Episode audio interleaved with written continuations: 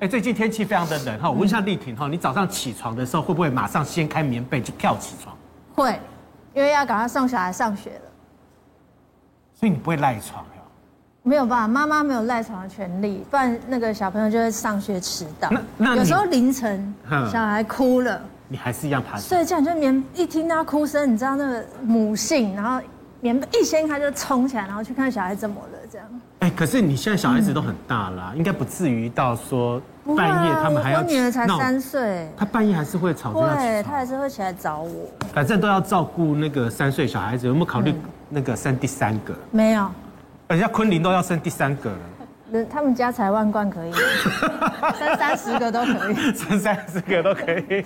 不过哈，刚刚那个我们讲到一个很重要的一个重点哈，就是哎，这个睡觉的时候呢，你是不是起床的时候呢，要打开棉被就要赶快掀起来，赶快起床？对，要不然就是要先坐一下，对，先缓一缓。对，不然很容易就脑中风哦。啊，有那么严重吗？是，我们现在欢迎来宾。好，好，赶快邀请一下我们今天的第一位来宾呢，是我们神经内科的医师林俊仁林医师，欢迎林医师。是的，接下来是我们营养师赵涵颖。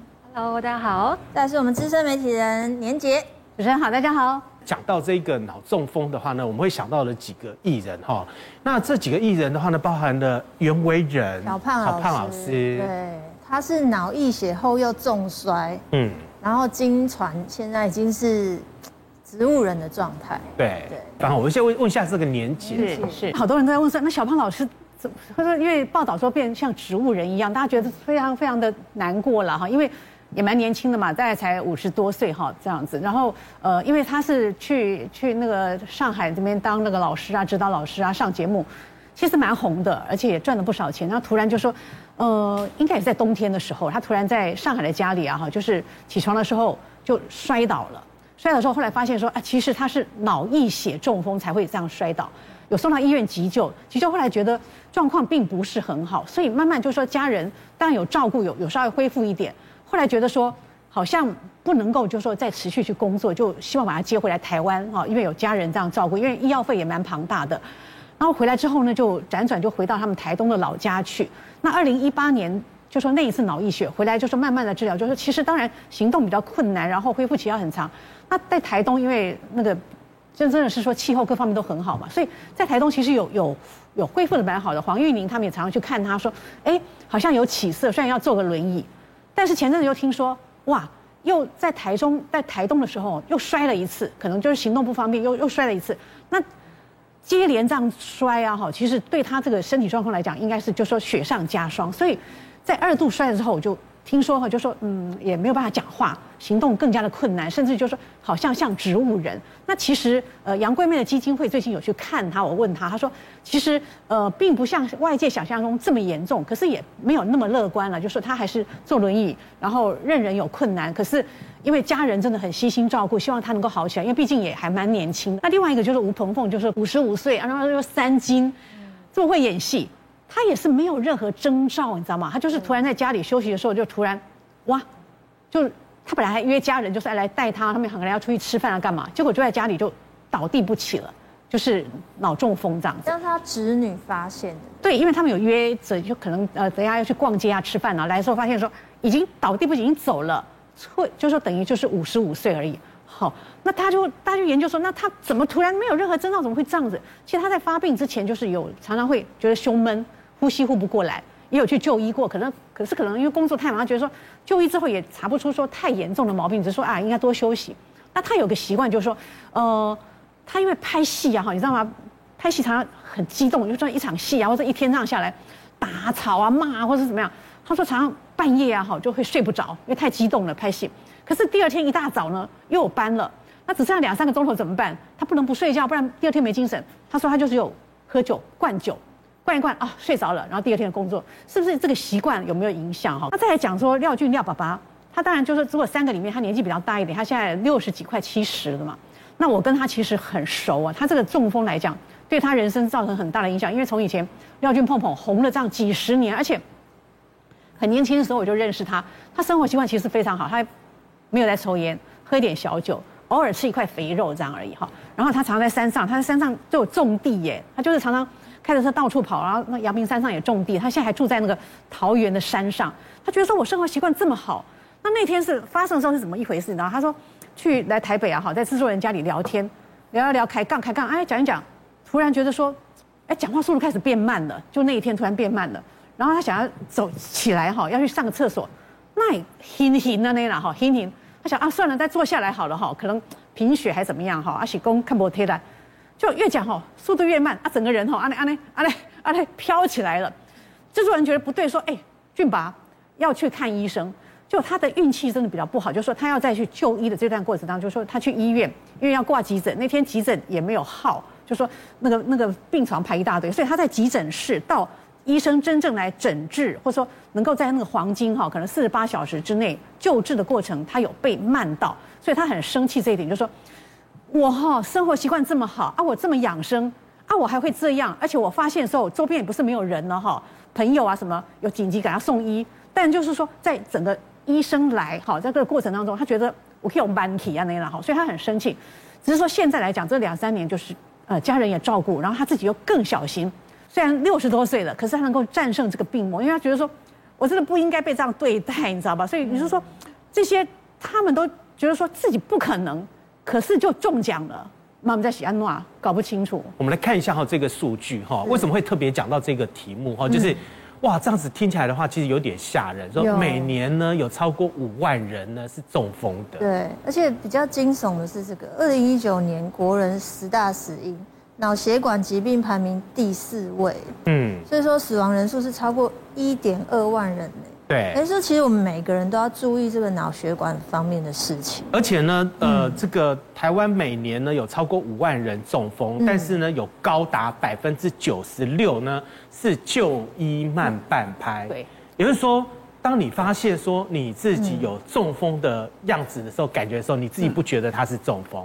可是你不觉得它是征兆？不就是一个难以控制的某个区块？它可能是小小的一点点征兆，可是你可能搞不好不知道说它是中风啊。那所以你也不会想说，哎，我要去就医呀，我可能会是中风。嗯，所以因此延误了就医的时间。对。那等你真正很严重要送到医院去的时候呢，你才发现啊，糟糕了！你如果之前呢能够来就医的话，也许会好一些。所以发病后五点五小时才送医的话，失能风险极高。来问一下林医师了，我们要怎么自觉？哎，我是不是已经有小中风，还是怎么样？是哈，我先稍微讲一下这个脑中风哦。脑中风就是突然间血管，呃，也许脑部的血管也许是破掉、出血，或者是塞住哦。那其中这个出血性的中风就叫做脑溢血哦。所以刚才他提到的这个余文仁老师，他是脑溢血他是出血性的？那像廖俊老师，他是梗塞性的，就缺血性的中风哈。那中风这个刚才提到说十大死因第四名哦，其实经过这几年的努力，其实是有在改善了。然后过去其实是国人的第二名的死亡哦，那现在降到第四名，表示说大家的饮食习惯啊、医疗都有在进步。但是它的大问题是，即使没有死亡，它有将近一半的人会产生残障的现象，哦，就是。呃，这个生活上会自理上面会受影响，好，这才是最大的一个问题了，好。那所以最重要的就是说，如何知道自己是脑中风，然后要赶快紧急就医这样子哈。那这个我们现在呃脑中风学会哦有在推行一个叫做呃微笑举手微笑说你好。这个一个口号什么意思呢？举手。对，什么意思呢？就是说脑中风这个东西，它突然发作的时候，它是一个突发性的，所以它症状一定都是瞬间发生的。那它都是一个局部的症状，比如说你突然讲不出话，或者是手一边没有力气，抬不起来，哦，或者是这个呃这个走路不稳，哦，那所谓的微笑举手微笑说你好，就是说你在觉得怪怪的时候呢，你手举起来看看，哦，比如说两手这样子平举，哦，是不是有一边会掉下去？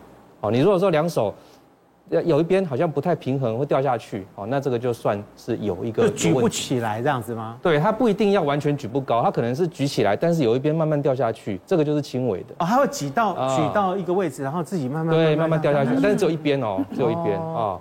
那或者是说更严重，当然就整个举不起来，哦，这个就是举手微笑，就是请你呃做一个微笑的动作，看脸部是不是歪斜。哦，如果说脸部歪一边，那就是算是异异常。哦，那说你好就是请你讲讲话，是不是讲话讲不清楚，大舌头，好像含卤蛋这样子。哦，如果有，那就是异常。这三个呢，只要有一个是有有有异常的哈，大概有七成以上就是中风。哦，所以立立刻就医有用。立刻就医，好，举手微笑说你好，三项有一项。那医师，我问一下哈，我旁边的朋友啊，我怎么样发觉说他可能有中风的？感觉其实很容易发现，因为你你会去叫他去做做做这个动作的话，微笑说你好的话，举手微笑说你好的话，那代表是没有，你已经觉得他有点怪怪，是不是？通常他就是一个一个局部的症状，比如说讲话就是变成大舌头了。昨天讲话电话好好的，今天讲电讲今天讲话怎么大舌头口疾哦，或者是说他要讲这个语言，这个语言是错的哈，他讲不出一个叫不出你名字。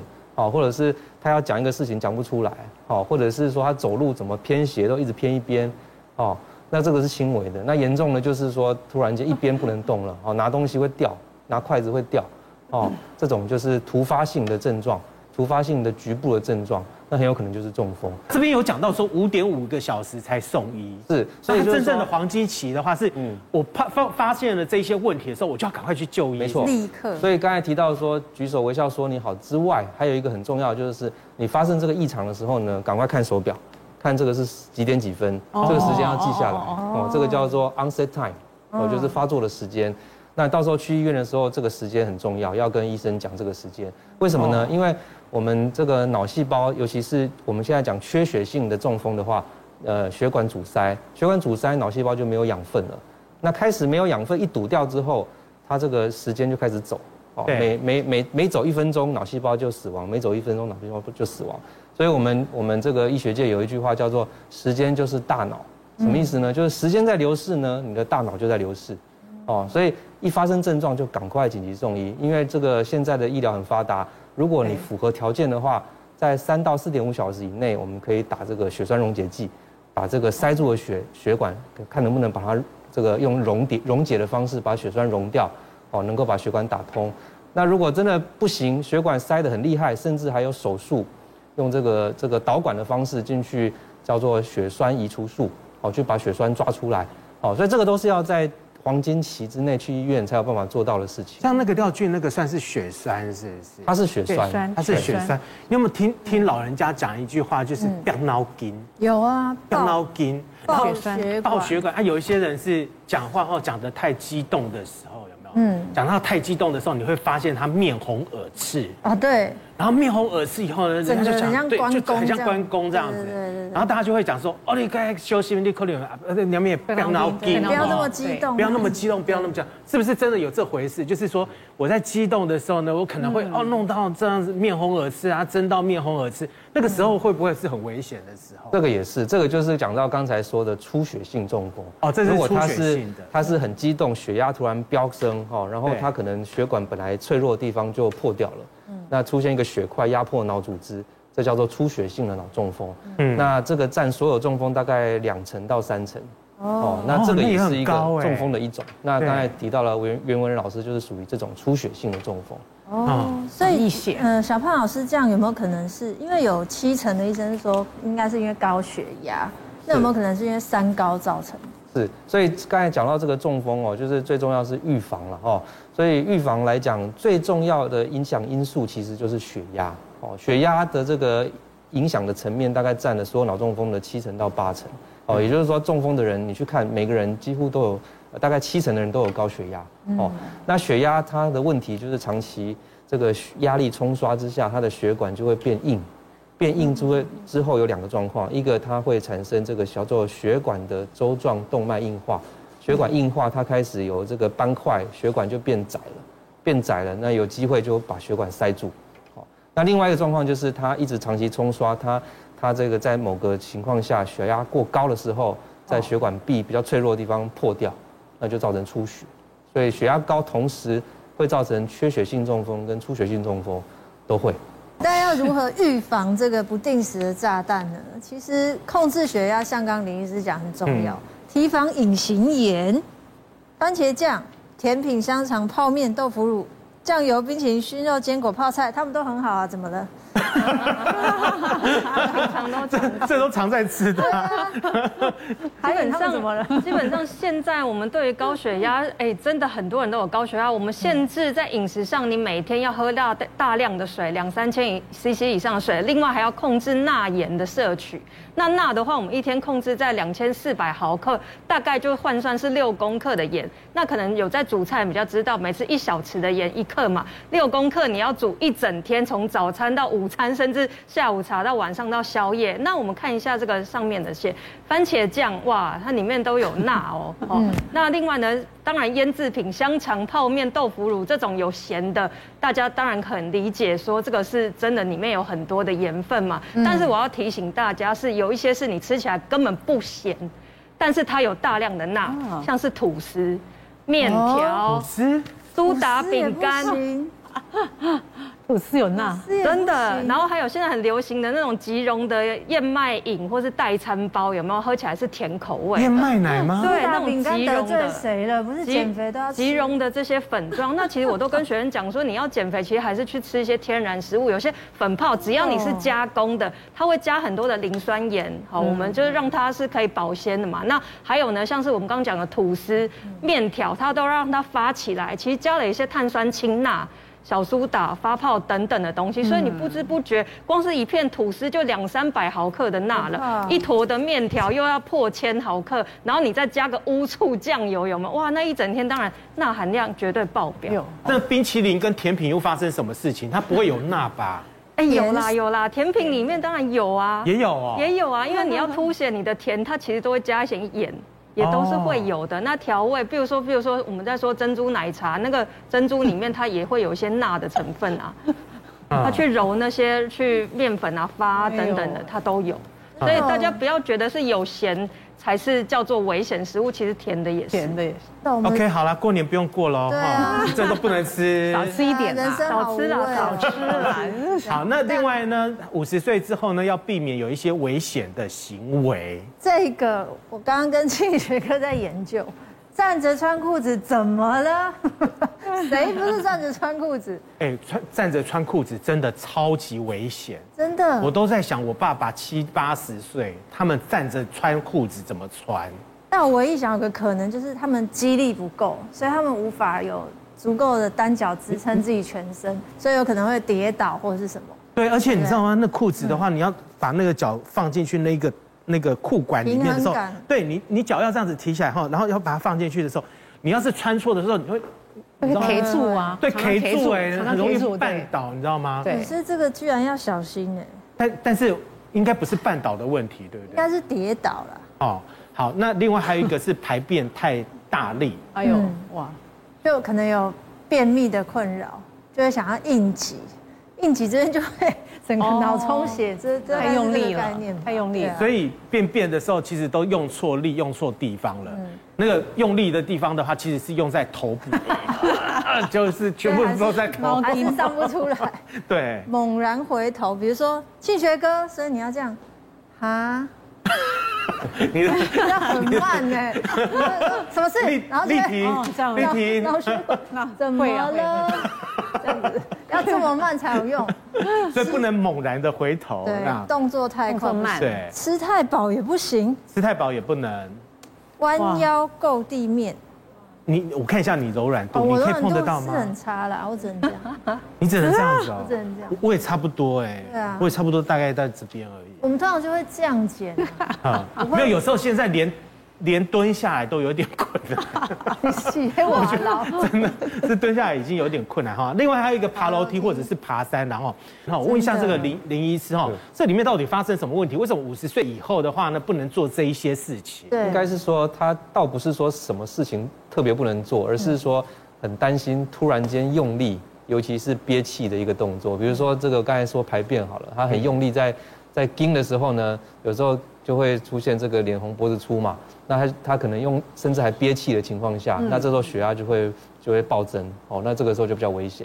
那还有一个上面没有列到，就是现在很流行重训，啊，重训有时候为了要盯一下那个重量的时候，有的人那个呼吸没有调好，那一憋气，他那个颅内压就会上升，那血压太高也会危险。哦，之前我们有也有一个这个，呃，大概四十几岁的这个将近五十岁的一个一个男性啊，他他来就是说。